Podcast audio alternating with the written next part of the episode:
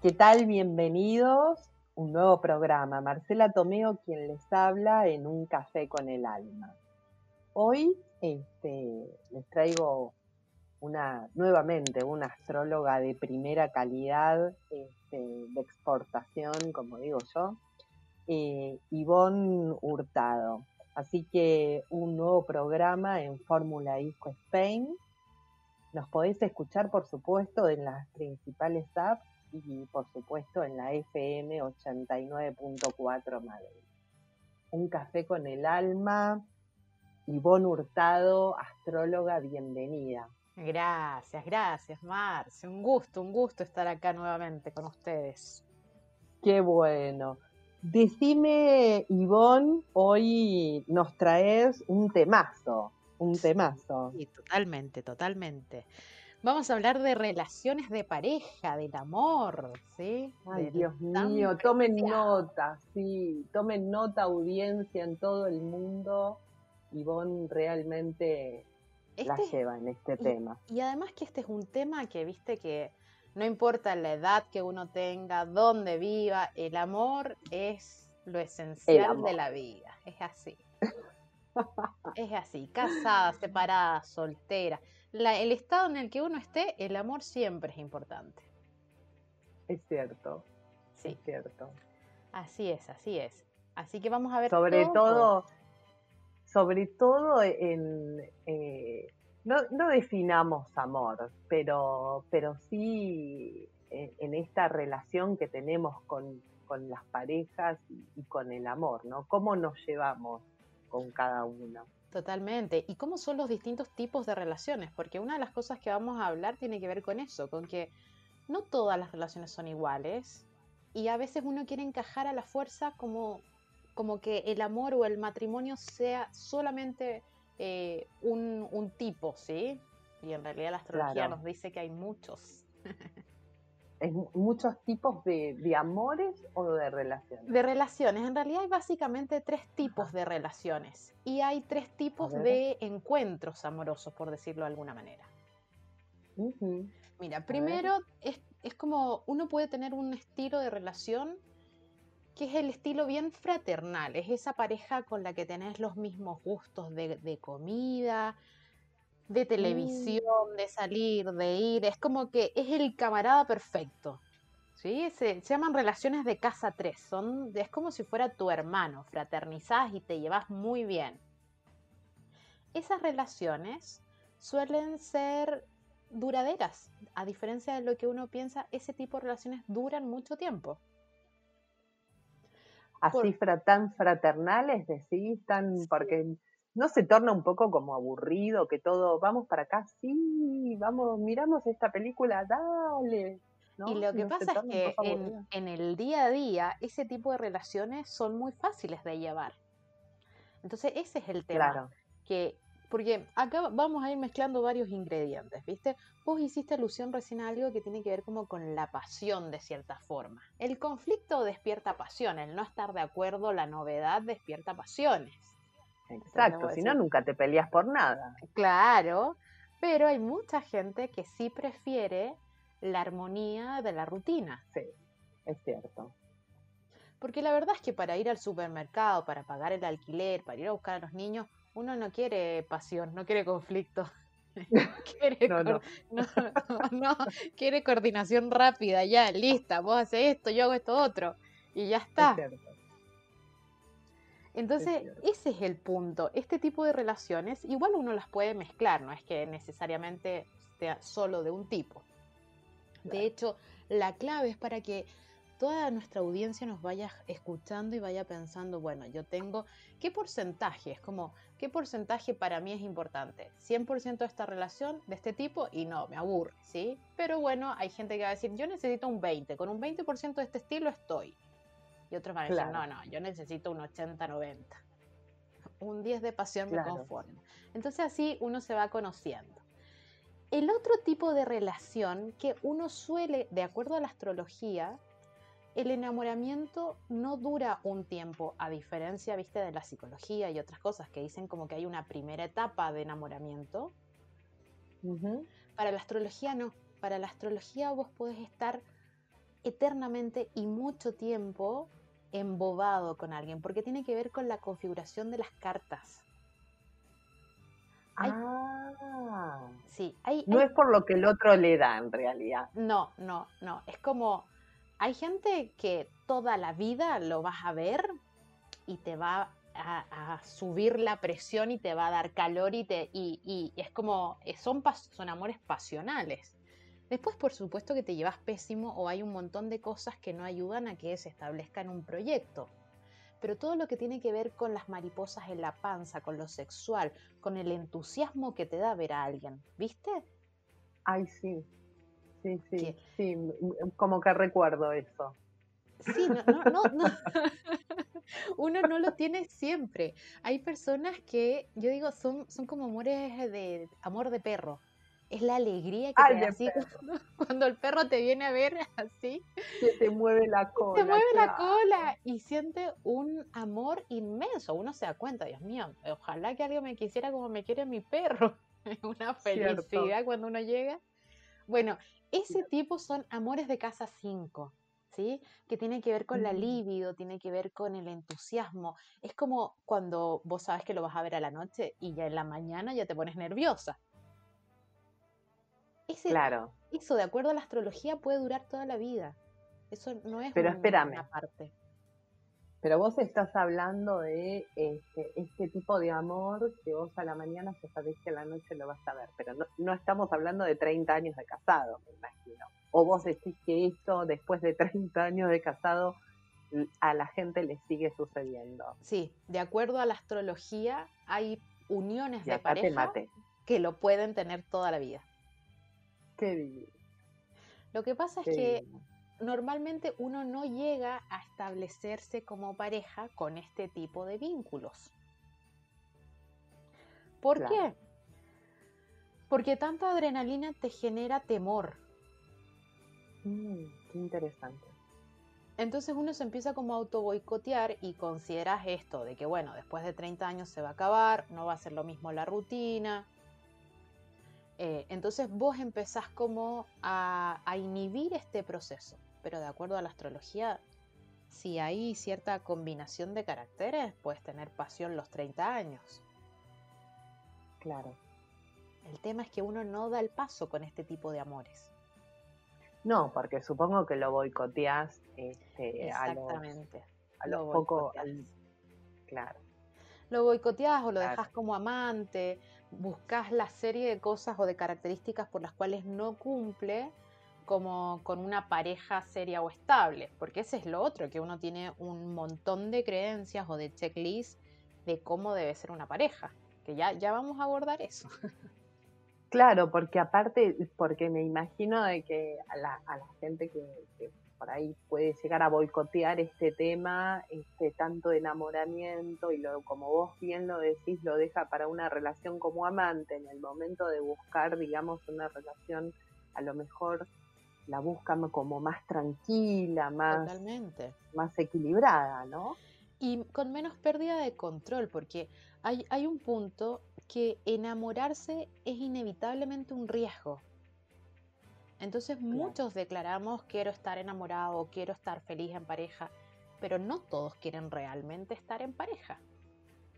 Cierto. Ese es el punto. El grado de Total. involucramiento es, es- tiene, eh, desde la astrología, la pareja afecta a tu identidad, afecta tu base, como tu estabilidad más profunda, y afecta a lo que vos aspirás en tu vida. Hay un eje que forma como una cruz. Entonces vos no sos la misma persona si estás en pareja con alguien, si estás sola, si estás en pareja con otra persona. Es como que se altera todo tu núcleo de destino. De hecho, en astrología más profunda, más esotérica, el destino de una persona cambia en función de con quién se relaciona. Wow. Por eso no, no es menor. Y esto como in- intuitivamente uno, no- uno lo sabe. Entonces no todos queremos amar, no todos queremos realmente estar e- en una relación de pareja. Y perdona que te saque un poquito, no sacarte del tema, ¿no? Sino porque me llama, me ha llamado la atención ahora últimamente, tengo un hijo joven, y, y me ha llamado la atención que mm, como que la nueva generación, esta que, la que está, digamos, la que estaría a punto de empezar a buscar pareja, de, empezar a, armar este tipo de relaciones, esta juventud eh, me parece como que no está apuntando a la familia, a, vivir su vida en pareja, conviviendo juntos bajo el mismo techo. Claro. Eh, me parece como, es más, conozco ya gente como que está casada y viven cada uno en su casa, hasta tienen hijos y cada uno vive en su casa o, en habitaciones separadas. Eh, hay como un nuevo modelo, no, no sé si... Y lo que pasa es que... conmigo en esto. Sí, sí, totalmente, porque Vos tenés que pensar que la astrología es como. La astrología muestra las posibilidades inherentes que uno tiene. Como, es, como el paquete que traes, ¿sí? Pero después, eh, las estructuras socioculturales, las modas y el momento de vida en el que uno está van condicionando la forma en cómo vos buscas la felicidad y la forma en cómo buscas el éxito, la forma en la que consideras que es el éxito y que es la felicidad. Entonces, astrológicamente pasa algo a los 28 años, ¿sí? Hay una, está el retorno de Saturno tan conocido. El tema es que como pega ese retorno depende del momento sociocultural de la persona. Entonces, tenés que pensar que la gente que tiene más o menos nuestra edad, a los 28 años, socialmente debías ya estar formando tu familia, ¿sí? Casa, perro, hijo. Así era. Claro. En cambio, los 28 de ahora, el momento sociocultural de ahora, te dice que a los 28 años tenés que tener clara tu verdad interior. Entonces son generaciones mucho más individualistas vistas desde nuestra parte, ¿sí? Pero desde un punto de vista espiritual es más potente, porque de hecho dentro de la astrología vos primero tenés que consolidar tu identidad para poder estar en vínculo con otro. Si no, lo que sucede es que a los 41, 42, cuando Urano se para de frente, se rompe. Entonces, por eso también es que muchos matrimonios se acaban a esa edad. Esa es la tan mm. esperada crisis de los 40, porque das vuelta al tablero de lo que consolidaste a los 28, porque en realidad no lo pensaste. Entonces te pusiste una mochila muy grande que la cargaste y después cuando tenés 41 o 42 decís, bueno, esto ya no me lo banco más. Es como que astrológicamente los movimientos son los mismos, pero cómo la persona reacciona frente a ese movimiento sí dependen del, entorno, del contexto. Claro. Entonces sí. Qué interesante. Sí, cada, cada, generación además tiene como esto, los, los planetas trascendentales en distintos lugares. Entonces hay, dentro de la astrología también hay como eh, generaciones, por decirlo de alguna manera. La generación de Quirón en Aries, por ejemplo, que eh, son un poco después de los baby boomers, que tienen esto como inseguridad en términos de identidad. La generación de Quirón en Tauro son inseguros en términos de autoestima y así. Pero justamente lo que vos decís tiene que ver con que hoy en día lo que estamos viendo es un fenómeno más armonioso espiritualmente. Como primero tengo que saber quién soy antes de vincularme. Sí, tal cual. Sí. sí. sí, sí, Y de hecho por eso te arriesgas más, por eso que hay, hay mucho más libertad en términos sexuales, porque también se, se diferencia entre, no sé, por ejemplo, una identidad sexual no tiene que ver con gustos sexuales. Vos, vos podés estar con hombres o mujeres o a veces o tener cosas esporádicas y eso no, no transforma tu identidad. Años atrás hablar de eso era imposible, ¿me entiendes? no, por supuesto, por supuesto, pero hoy se lo toma y me parece súper bien el, relacionarse y el amor sin distinción de sexualidad femenina o masculina. Totalmente, lo mismo. Para poder para poder vivir eh, el amor y el placer sin distinción de sexo. O sea, no importa si qué sexualidad tenés, mientras que, que esto, que eso fluya, esa relación o ese acto está bien, me parece súper bien.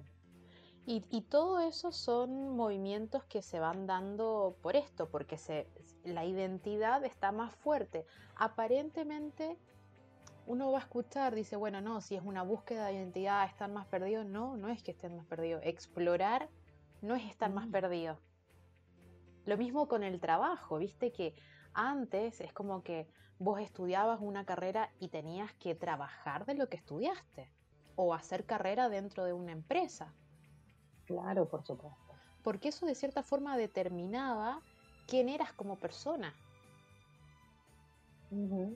Tu título o a qué te dedicabas. Entonces, todos estos cambios hacen que las personas tomen más riesgos para el amor. Porque saben que más allá de llorar o de sufrir un rato, no te pasa nada, pero no se cae el mundo. Sí, también estaba como mal visto el cambio.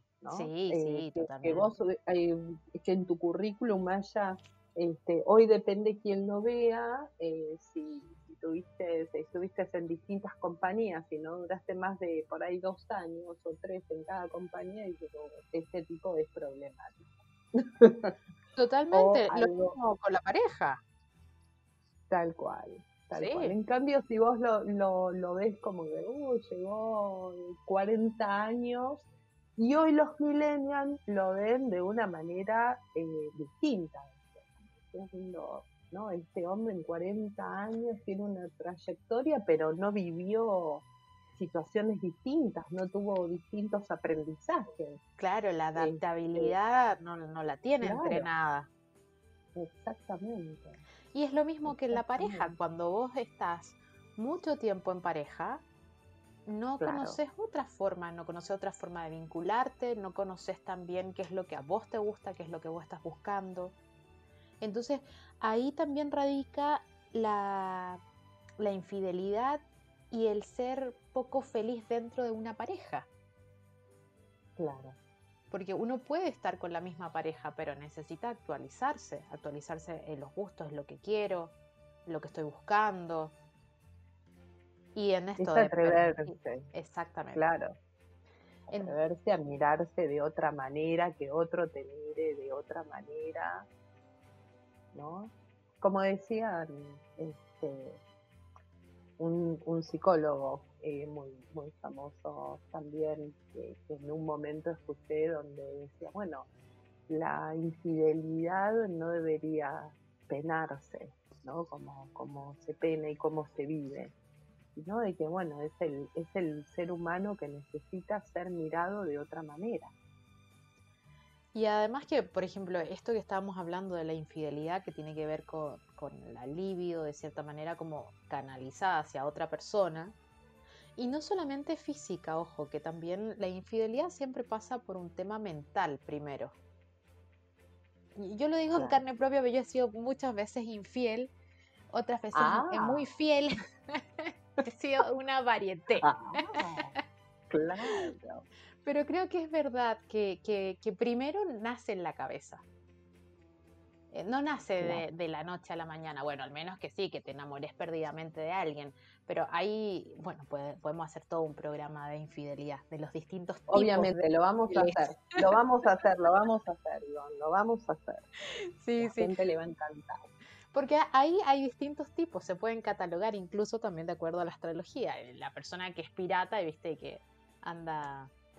Y el que, el que no, al que hay un momento en la vida en donde es infiel. Pero bueno, no vamos a adelantar. No, no nos vamos a adelantar. No. Pero bueno, entonces retomemos. Hay estilos de pareja, sí, tres estilos de, de pareja o de relaciones la pareja que es bien fraternal, que te permite llevar un día a día perfecto, ¿sí? El otro que es bastante pasional, que te enciende, que uno cree que es el enamoramiento inicial y después se acaba, pero la verdad es que no, se puede sostener siempre. Y el tercer paso, o el tercer tipo de, pareja en realidad, es el que es como el que uno siempre aspira, pero no siempre se da. Y es la pareja que es tu compañero de verdad, y acá hay un gran mm. secreto dentro de la astrología. Sabes que la misma casa 7 es la casa de los enemigos declarados. La casa de la pareja y de los mm. socios es también la casa de los enemigos declarados. Y es la casa 7. Exactamente. Entonces esto nos da una gran luz que nos dice, ojo, que tu pareja es tu mayor enemigo. Mm, más allá de ser tu espejo. Totalmente, es tu compañero a quien vos le, le, vas a dar la espalda, pero también es quien más te hace crecer. Sí, totalmente. Entonces acá es donde se necesita para poder generar una pareja amalgamada, una pareja firme, necesitas flexibilidad. Por eso que la infidelidad es importante de hablarla, no de hacerla, o, depende de los límites de cada pareja. Pero no se pueden tener tabúes dentro de una pareja. Claro. Para este estilo de pareja, que es el estilo que uno suele creer que es el matrimonio, ¿sí? Pero en realidad no, porque hay matrimonios que pueden ser de casa tres, super hermanos. ¿Sí? Y que no son una pareja amalgamada, que no, no, son, no son eh, como compañeros de batalla. Para, para ser compañeros de batalla, vos tenés que conocer toda la oscuridad del otro. Por eso dice tu mayor enemigo. Toda la oscuridad y tenés que confiar aún en la oscuridad de él. me explico? Sí, totalmente. Es como es ese amor que vos le entregás la vida, sabiendo que te la puede quitar. Claro. Entonces es un, es un amor súper profundo, súper importante y que se va desarrollando y requiere flexibilidad, requiere apertura, requiere conversación, porque va cambiando a través del tiempo. Entonces uno de los errores, por ejemplo, cuando uno lee una carta, es tratar de buscar los matrimonios o, encajar el, matrimonio, el marido o la esposa de la persona en la casa 7 y en realidad no. La mayoría de las parejas son de casa 3. Terminan siendo amigos.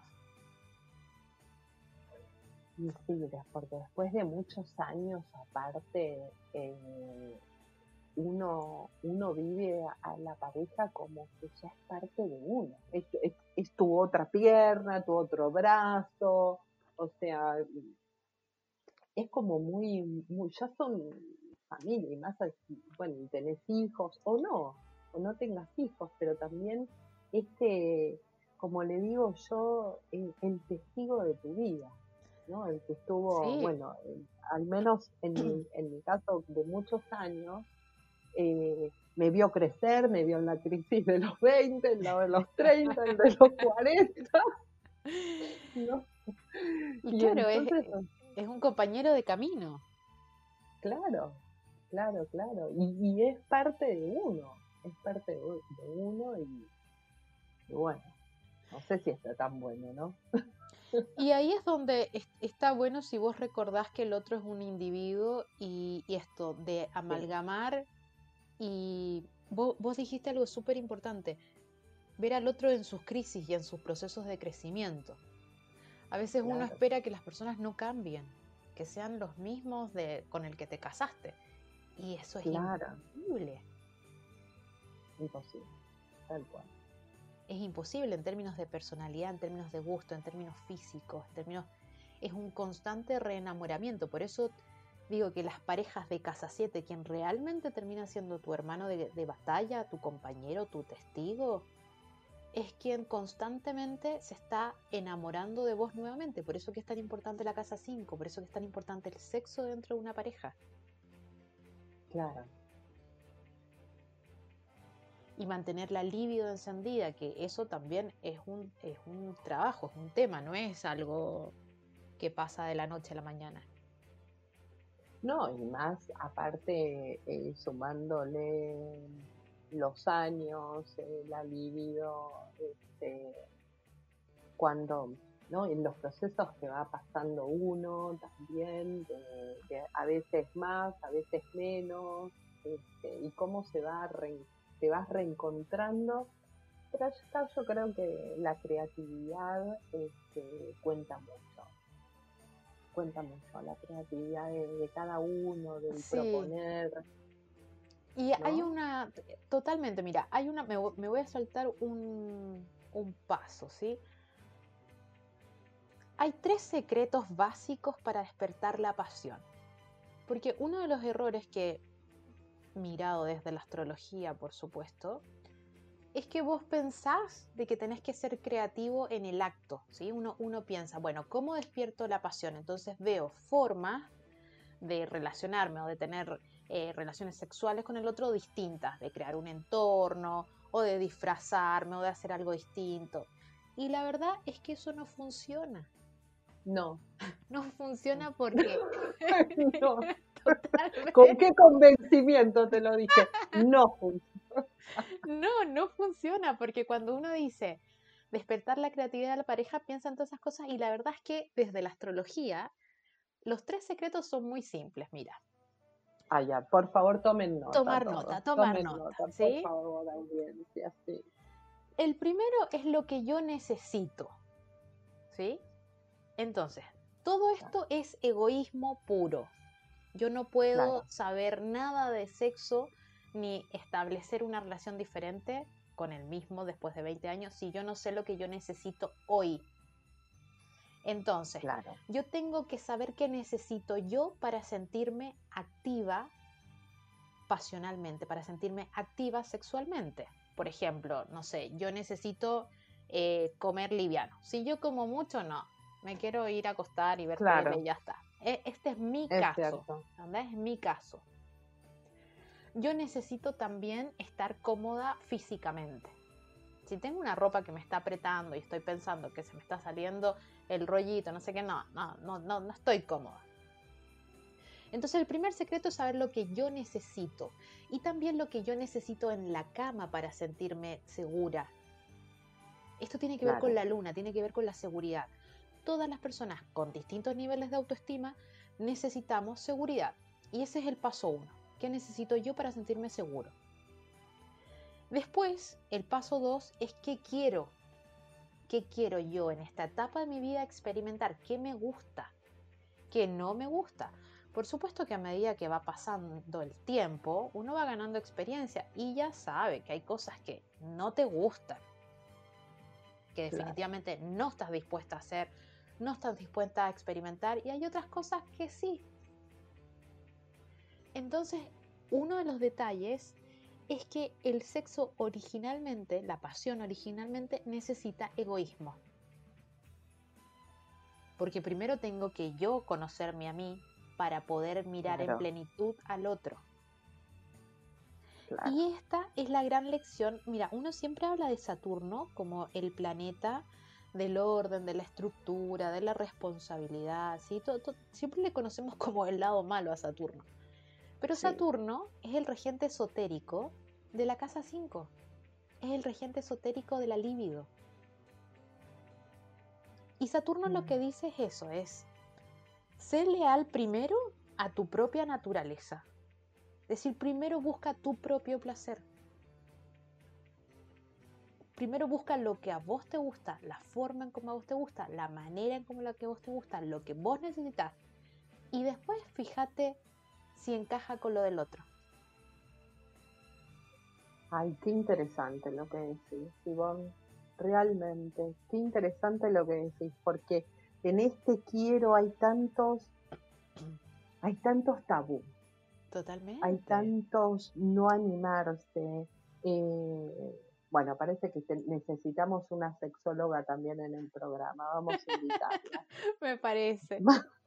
Vamos a invitarla porque es tan importante esto, tan importante lo que decís, este, este explorarse, este, o sea, ¿cómo, ¿cómo puedo pedir al otro lo que quiero si todavía no lo puedo explorar en mí por, por temas de, de creencias, de, de, que, de que te dijeron que la masturbación está mal, de que de que, una mujer se esté mirando al espejo su vagina es impensado para algunas mujeres. Yo creo que se, se ponen coloradas como tomates. Yo creo que este, claro. saben cómo es. claro, claro. Entonces imagínate que el no atreverse a esto, después en una cosa como tan sana como después poder empezar a interactuar con este otro y decirle, y poder transmitirle dónde te gusta que te toquen y cómo. y si con una pluma, si con un soplido, con... Y la frecuencia, el ritmo. Eh, Exactamente. Hay tantas cosas que, que, por eso la creatividad en la pareja no tiene que ver con disfrazarse o hacer juegos de roles o, o ir a lugares exóticos. Tiene que ver con los detalles. Es decir, si, si, ok, si uno coge en la cama, hay una cierta posiciones características. Bueno, está el sillón, está la silla, está un montón de, otros lugares, pero vos primero tenés que saber qué te gusta. Claro. Entonces hay detalles muy sencillos, la luz, las posiciones, cómo te vas preparando durante el día. Ay, sí, importante.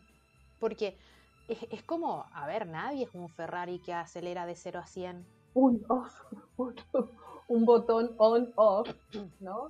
Bueno, ahora encendemos, ahora apagamos, ahora encendemos. No, claro. Entonces tampoco es de que la previa tenga que durar una hora, no.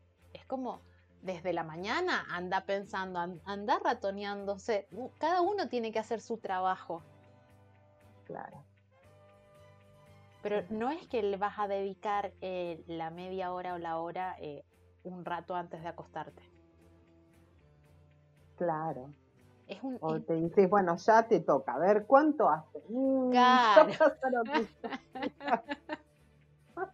andar sacando el cálculo. Entonces, claro, mm, ya pasaron tres semanas, gordo, ¿qué pasó? Totalmente.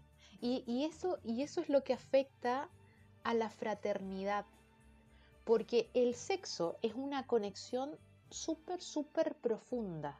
De hecho, es como lo que permite desde la astrología vincular el, o atravesar el miedo. Como que toda, toda el riesgo que hablábamos antes, ¿sí? Se consolida en el acto sexual. Cuando vos tenés esa, esa sensación de que tu piel se mezcla con el otro, hay una confianza absoluta y ahí se va construyendo un nivel esotérico, un nivel más profundo de la pareja. Y acá es donde se funcionan cuando acabas de decir esto y, realmente me hizo el sentido de, acabas de describir una situación donde vos dijiste la, mi piel se fusiona con la del otro. Acá hay un tema muy energético. Totalmente. De un dar y un recibir. Sí. Un tema muy energético que, que cómo está el otro, ¿no? En ese momento, cómo, ¿no? Cómo, cómo, porque esa energía eh, vos la vas a tomar, ¿no? Y, así, la, o sea, tenés todos los patos volados ese día, sin embargo, en este momento de comunión, esto también está explícito un poco en la carta astral de, las energías de cada una de las personas. Y lo que pasa es que la, carta recuerda que la persona la puede vivir parcialmente, en su totalidad, solamente una parte. Lo que sí es importante es como estar en el momento presente. Porque y esto también tiene relación. Es muy difícil excitarse cuando la cabeza está pensando en la lavadora, los problemas, lo que tenés que resolver. La tenés en otro lugar. Claro. Entonces también esta fusión que yo, que yo te digo de saber si yo no sé qué me gusta, hago, es como que pongo el cuerpo, pero nada más, no pongo ni mi energía, ni buena ni mala, ni siquiera la pongo. Claro. Entonces ahí es donde se va desgastando el punto. Pero esto no pasa por la relación ni por la rutina. Pasa por una falta de conciencia de cada uno de los amantes, de cada una de las personas. Pasa porque tenemos como poca conciencia. ¿Te acordás que mencionamos que la, la, carta natal te muestra que hay 12 áreas de vida? Sí, las 12 pasan. Bueno, la sexualidad. Uno no puede estar en todas. Totalmente, pero uno tiene que estar en todas.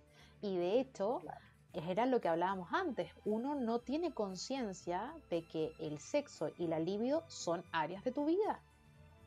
Reemplazamos, por ejemplo, reemplazamos al, a la libido propia por los hijos. Es la misma casa. Entonces los niños te chupan la libido. Totalmente. Y ni te digo cuando recién están nacidos. Sí, porque son chiquitos. Totalmente. Son animales con energía. Sí, sí, sí, totalmente. Entonces uno la, la, tiene que cuidar. Y esa es la disciplina que muchas veces no tenemos. Es como que tenés que aprender a recargar tu líbido con algunos tipos de comida, con el ejercicio, con la masturbación, con el conocer tu cuerpo. Mm. Pero tenés que mantener como una cuota sana y también estar atento a quién se la estás dando. Uno le da la libido a los proyectos, a los hijos y al sexo. Sí. A los proyectos nuevos, todo lo que tiene que ver con entusiasmo. Es cierto, ¿no? Cuando uno está en un como en un nuevo proyecto también es salido como que, sí. baja y está estás con el nuevo proyecto. Totalmente, porque astrológicamente es la misma casa, es la misma energía. Y el tema es ese, que uno no toma conciencia que así como yo cuido mi hogar, mi familia, mi comunicación, mis hermanos, mi identidad y todas las que vimos el, el programa anterior, bueno, cuidar la libido. Claro.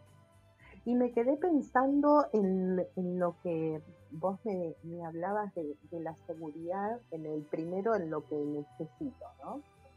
Sí. Y, entonces vos nos planteaste esto de que de acuerdo a la luna, eh, es, cuánta seguridad tenés vos con tu cuerpo, con, ¿no? con tu aceptación, imagino.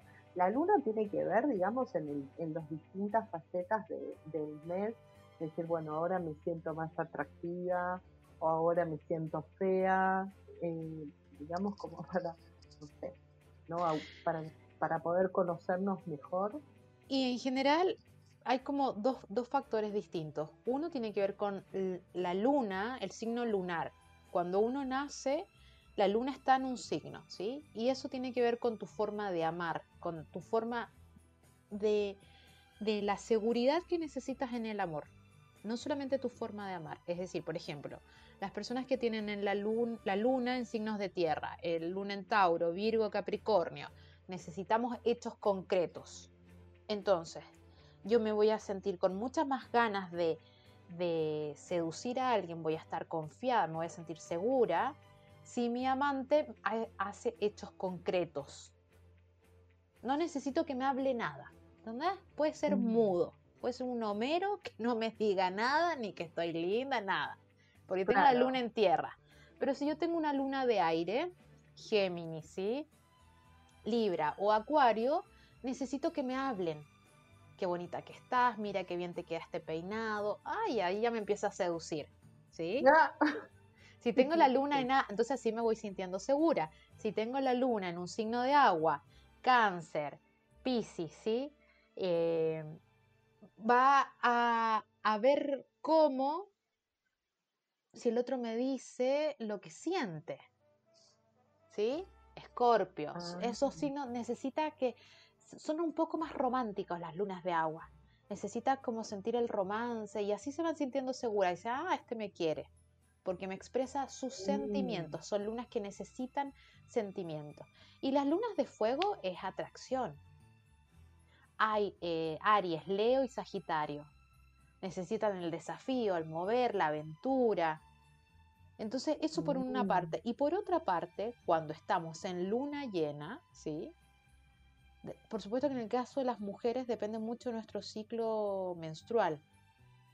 Cuando estamos ovulando es cuando más eh, ganas de, de coger tenemos, ¿sí? Pero también ocurre que con la luna llena las, pasiones se contrastan. Claro. De todo tipo, pasiones, de que uno quiere matar a alguien y, que quiere. Es como que eh, sale la parte más cazadora. Claro. Entonces, esos son los, mejores como momentos. claro, que eh, era exactamente eso lo que yo te preguntaba, ¿no? ¿En qué momento bueno, por ahí este, sos la misma de hace cinco días atrás. Eso es increíble. Uno es la misma. Totalmente. pero, pero la percepción, o como que te miras al espejo y decís, pero qué divina que estoy hoy. Sí, y además eso también es súper importante, es como el, el tema de la autoestima, es decir, bueno, las personas tenemos tendencia a quejarnos, pero tampoco hacemos mucho.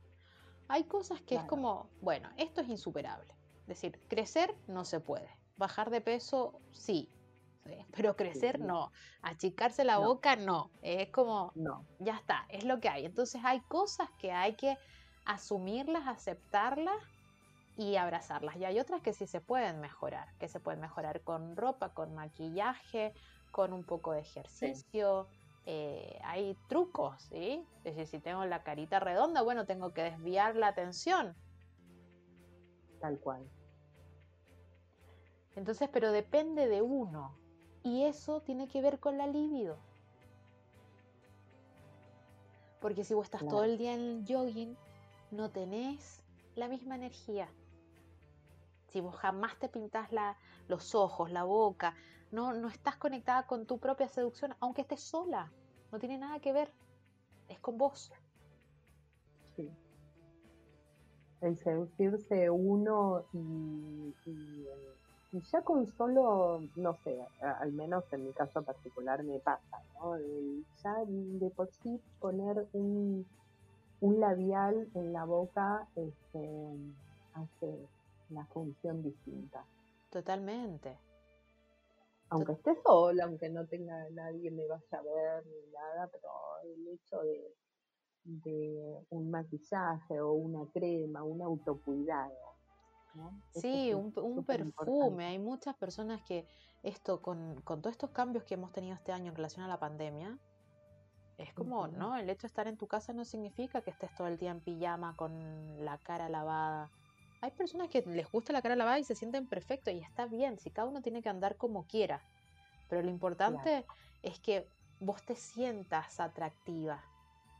Porque claro. es súper importante y no solo por un tema de autoestima, sino que es por un tema de energía vital.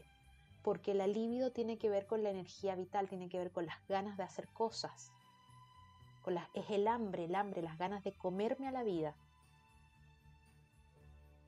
Entonces, si yo no tengo hambre por la vida, no puedo tener una buena relación de pareja. Claro. Y esto que hablamos de, de estos tres secretos para despertar la pasión. Lo que necesito, la luna, Venus, lo que quiero. ¿Qué, quiero hoy? El, el quiero va cambiando. Lo que quiero a los 20 no es lo mismo que lo que quiero a los 40. Entonces eso, y lo que nos dice Saturno, sé egoísta, sé fiel a tu naturaleza antes de vincularte con el otro. Y sobre todo en términos de, nosotras las mujeres, eh, tenemos como mucho para ponernos al día, porque socialmente no, no vivimos una sexualidad abundante ni libre. Hay como una cierta tendencia a pensar de que, por ejemplo, si estás en pareja, sí o sí, siempre tenés que aceptar eh, el deseo sexual del otro. Claro. Y Ivonne, de acuerdo a para elegir pareja, eh, es también importante, digamos, el signo lunar o el signo, ¿no? ¿De qué signo sos? El típico, es más importante el signo lunar o el solar como para decir, bueno, a ver si esta persona este, va, va, a tener una linda compatibilidad conmigo. ¿Desde dónde lo tenemos que buscar? Es, bastante como complejo, de hecho, cada sinastría. Sinastría es como el estudio de, dos cartas y cómo se relacionan. Pero en términos simples, el sol, es decir, el signo solar de la persona, nos indica la mentalidad. Entonces, eso es muy importante cuando yo estoy estableciendo una pareja en el día a día, en lo cotidiano cómo la quiero. Si la quiero emocional. Exactamente, o la quiero, ordenada, o la quiero más, más terrestre. Eh, entonces ahí sí importa el sol, ¿sí? Como para las cosas cotidianas. Para saber lo que necesita el otro, hay que conocer el signo lunar. Porque muchas veces es como si yo tengo una, eh, por ejemplo, yo tengo una luna tierra, tengo la luna en Capricornio, ¿sí? Y he tenido parejas con lunas en Pisces. He tenido parejas con luna en Capricornio, he tenido parejas con lunas en Leo. Y lejos que con la que mejor... distintos. Claro, todos tienen distintos, claro. Claro. Con el que mejor me, me he llevado en lo cotidiano y en la forma y todo es con la luna de tierra. Claro. Pero, y a la luna de agua, por ejemplo, yo tengo que tener claro que hay cosas que no me va a entender y hay cosas que, necesita o que para, para él e, eran mucho y para mí nada. ¿Entendés? Entonces está bueno saber el idioma del otro. La luna es como el idioma en el que el otro habla. Esto, el otro necesita caricias o el otro necesita hechos o el otro necesita, em, no sé, palabras de, de belleza Ivonne, y escúchame, vos te animás ahora, me vas a matar a lo mejor. decime, decime. me vas a matar. Este, ¿Vos te animás como a decirnos signo por signo este, para, para saber qué es lo que necesita? Eh, ¿O es el mismo ejemplo que ya nos dices anteriormente? Como para, para decir, bueno, sé qué es lo que... Y, por ejemplo, de, de acuerdo a los signos lunares, Claro. Mira, pues, vamos por orden. La luna en Dale, Aries. Esto me encanta. Por favor, tomen nota la audiencia. Esto es una clase magistral. Quien está buscando este eh, novio o novia. Este, Totalmente. Esto es importantísimo. Y esto es súper fácil. Mira, no es necesario ser astróloga, pero uno tiene que saber el día de nacimiento, el año y el lugar. No es necesario saber la hora porque la hora nos marca el ascendente. Pero con el día, el año y el lugar, en Google ponemos cálculo de carta natal y va a salir, ¿sí? Así por si alguien no sabe o quiere saber la del compañero, lo de la compañera, lo puede hacer. Entonces, vamos, con las lunas en Aries. La luna en Aries necesita desafío y necesita espacio. Son lunas aguerridas, es como no, no hay que ahogarlas, son cazadoras. También no le vayas a dar todo en bandeja porque se aburre. Es como que necesita desafío, necesita desafío. La luna en Tauro necesita comodidad, necesita, eh, es la típica luna que necesita que la lleven a comer, no es necesario que sea un restaurante caro ni nada, ¿sí? Pero necesita saber que está al lado de alguien que le provee comodidad. En el caso, eh, ya sea material, eh, por cosas o por cuidados, pero necesita cosas materiales que la cuiden, que la protejan. ¿Sí? Así se siente querida. La luna en Géminis necesita cambio, movimiento, entretención, son muy mentales, de hecho es muy fácil, tienen eh, como tipos de parejas, sub, de personas súper distintas, porque en realidad más se enamoran del intelecto de la persona que de la persona en sí. Y les encanta la persona que le hablen. Una luna en Géminis necesita sí o sí conversación de distintos tipos y no importa que no entienda nada, le gusta escuchar, le gusta la información. ¿Sí? Mira, lee muchos libros entonces. Sí, sí, es como, eh, tiene que ser alguien hablador, si es alguien callado se aburre como ostra, es así. La luna en cáncer necesita como estabilidad en términos emocionales y es muy pausada. Mm es el tipo de persona que es como es el tipo de persona bien, bien Susanita, esto es un término bien argentino, ¿viste? Como del Mafalda, que Susanita andaba buscando marido, así. todo el tiempo, con el vestido de novia en la cartera. Exactamente. Tanto hombres como mujeres que tienen la luna en cáncer son muy de, eh, por supuesto que jamás le puede ser infiel, porque te asesinan, ¿sí? Son muy, muy, muy, muy drásticos, muy de las normas. Entonces, son ese tipo de personas que necesitan ir de acuerdo a los pasos sociales, independiente de la edad que tengan. La luna en Leo necesita admiración, necesita que su pareja la admire, que la encuentre lo más. Eh, diosa, reina, copada, inteligente. Necesita que sea un poco fans. Cuando no se siente admirada, no se siente querida. Perfecto. Y la forma en como ella quiere también es brindándole admiración, soporte. Es muy de ese tipo de luna, al igual que la de Aries. Vamos, sí, vos podés, mira, esto te va a salir. Son, son muy buenas compañeras las lunas en Leo. Pero olvídate, olvídate si vos no. olvídate si no sos recíproco. Te matan.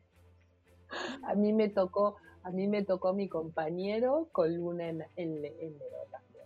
Ah, viste, bueno, entre los dos entonces. eh... entre los dos ya sabemos qué tenemos que hacer. Bueno, acá hay un punto que las, las lunas en conjunción cuando están muy, muy, muy cerquita, independiente, pueden que estén en el mismo signo, pero a veces están muy cerca en la posición. Y de acuerdo a la astrología esotérica, son amores kármicos, que es lo que uno tiende a decir como alma gemela, estos soulmates, ¿sí? Y en realidad ah, ah dicen que ha sido pareja muchas veces de, de, este, de, esta persona. Entonces hay como una unión muy, muy fuerte.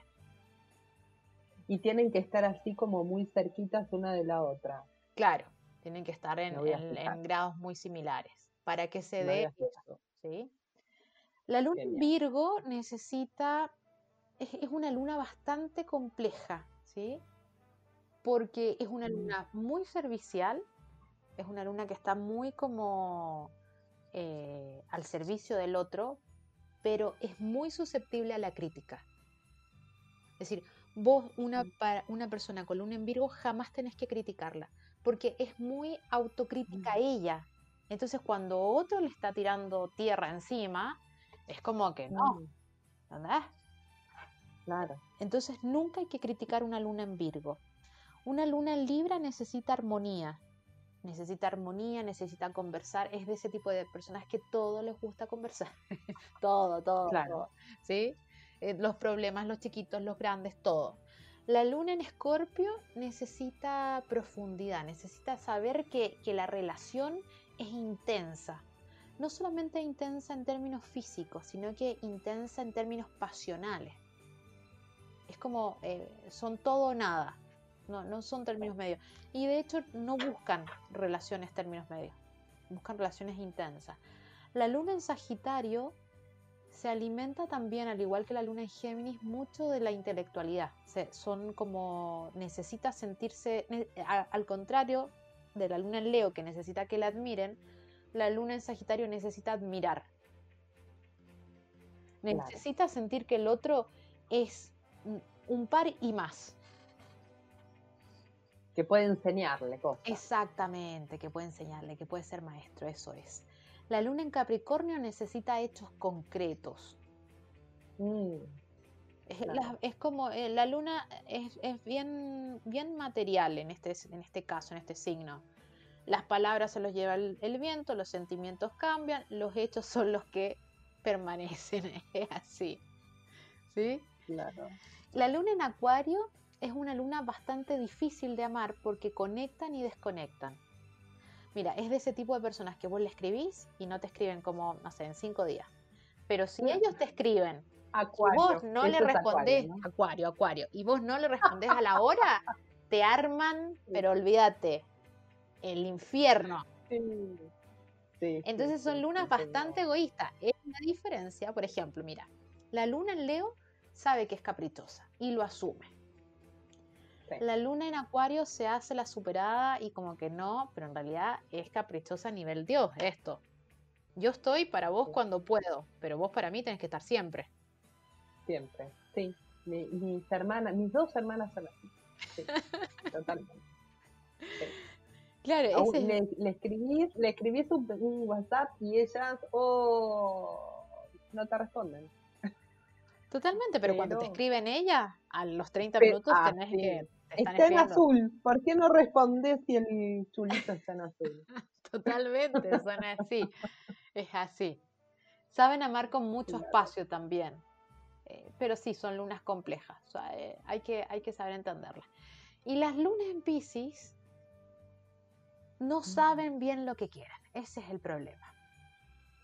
La luna en Pisces está siempre como, hay, como polaridades, hay veces que está siempre buscando un ideal, ¿sí?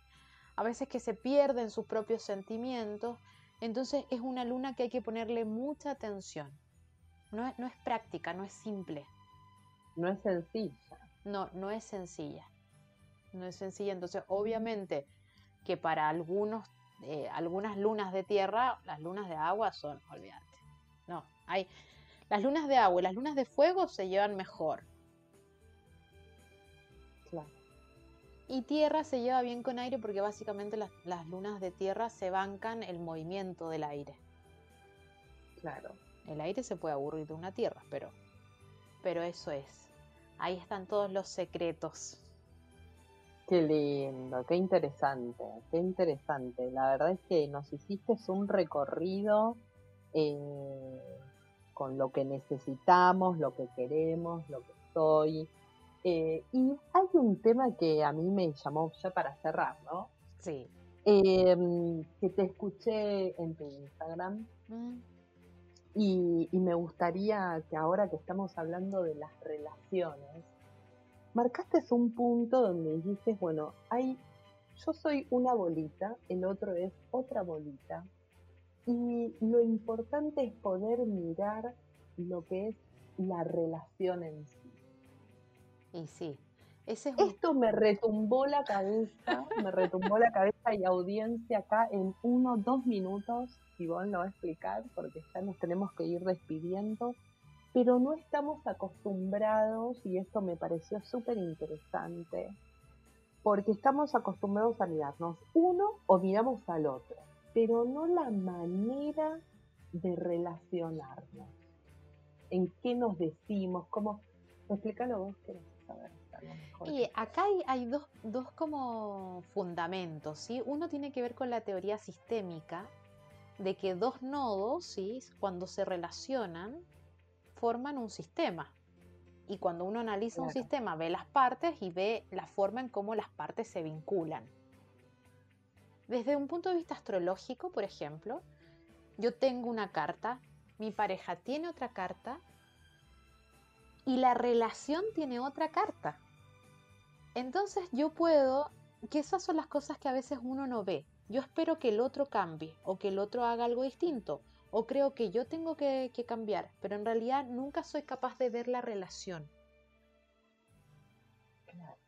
Entonces, no es que, por ejemplo, hay veces que vos tenés eh, con una pareja una relación muy, muy sexual, muy profunda, muy intensa. Y el otro en su vida no es intenso. Y vos en tu vida tampoco sos intensa. Sin embargo, la relación Es intensa. Y eso es por la combinación de las cartas astrológicas. Entonces, cuando uno no mira el tipo de relación, es decir, cuando no mira el cómo nos hablamos, el cómo nos saludamos, el cómo eh, nos relacionamos, no puedo yo hacer cambios a la relación. Sino que siempre estoy diciendo, ah, es que el otro que es un seco, es que el otro hace esto, es que yo que... No, y es mirar la relación, qué pasa energéticamente, qué pasa cuando yo me conecto, cómo hablo, cómo me relaciono, en qué situaciones. Y esa es una de las grandes claves para, para generar cambios, para despertar la pasión, para terminar con relaciones tóxicas, para romper lazos, Claro. para fortalecer otros. no mirar al otro, sino la relación en sí. Exactamente.